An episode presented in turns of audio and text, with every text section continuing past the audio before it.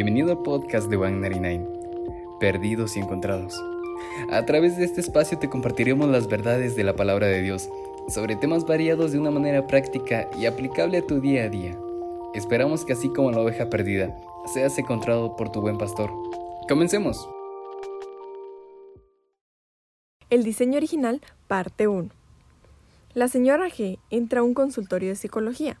Estaba completamente exasperada y hablaba entrecortado por el gran esfuerzo que hacía para controlar sus emociones. Se le preguntó qué le había pasado, y ella cuenta la siguiente historia. Ella tenía un viaje de negocios muy importante dentro de poco tiempo, por lo que decidió ir a comprarse un bolso marca Gucci.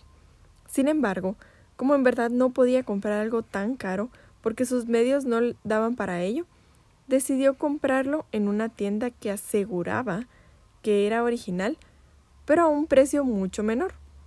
Ella sabía el riesgo de una estafa, pero, honestamente, le importaba más su apariencia para el evento y lo compró.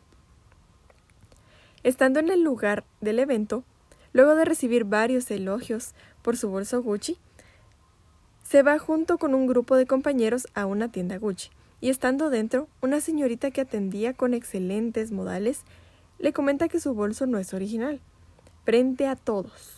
Ella explica que la vergüenza que experimentó fue la peor de su vida. Intentó negar y ridiculizar el comentario, y mientras más se resistió, más pruebas sacó la señorita demostrando la estafa.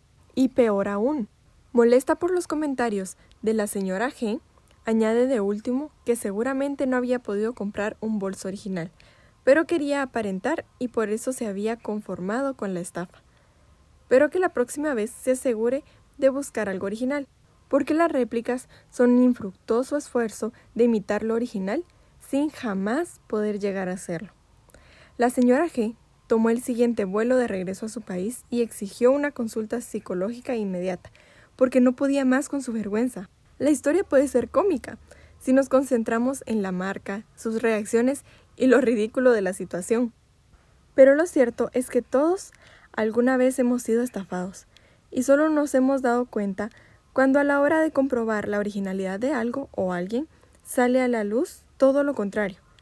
Esto es lo que sucede con la sexualidad que nos ha dado el mundo, recordando que entendemos el mundo como las ideologías que van en contra de la Biblia frente a la verdad de la palabra. Hemos sido estafados. El problema es cuando algunos conocen el riesgo que corren con eso, pero deciden seguir adelante con la estafa porque lo original puede requerir un esfuerzo enorme de parte nuestra. Y lo que más nos importa es la aceptación de los demás o la gratificación inmediata de un deseo. La sexualidad, entre otras definiciones, es el conjunto de actividades y comportamientos relacionados con el placer sexual. Y para reconocer la estafa tendremos que irnos al mero principio de las cosas. Nos iremos al Génesis. En el principio Dios creó. Leemos en Génesis 1.1. Y la Biblia comienza a enseñarnos sobre el asombroso poder de Dios para crear las cosas que conocemos en la tierra. Luego de cinco días de creación, en el sexto día, crea al hombre y a la mujer, junto con los animales.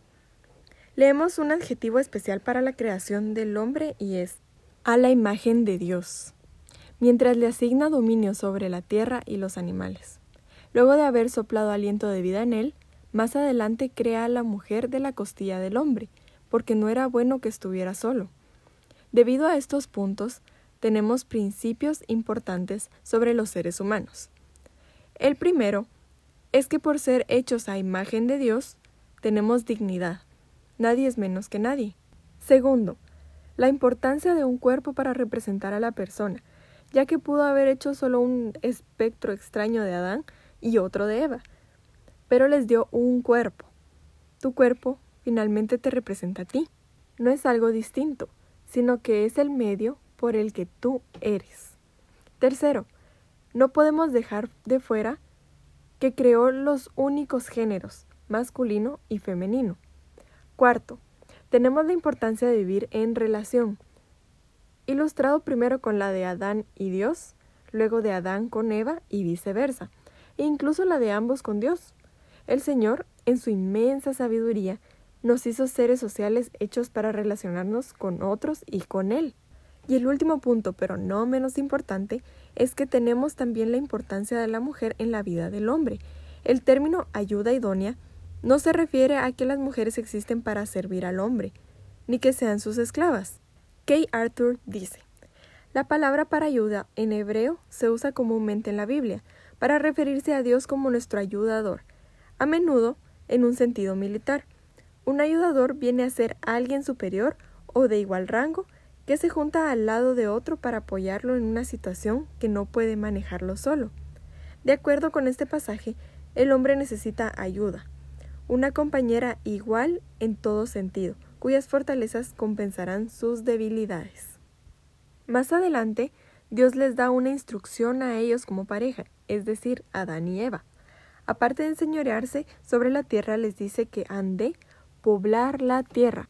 De manera que Dios ya tenía un plan para las relaciones sexuales. Aquí las vamos a entender y a manejar como las relaciones sexogenitales entre el hombre y la mujer. Por eso mismo, el diseño de sus cuerpos es tal y como lo conocemos, pues no hay nada que haya sido creado por Dios sin un propósito. Así que si te preguntabas por qué Dios creó solo el sexo masculino y el femenino, con la específica manera de ser del cuerpo de cada uno y sus miembros, es exactamente por eso. Un poco más adelante, Dios establece como parte de la relación del hombre y la mujer lo que conocemos mundialmente como el matrimonio.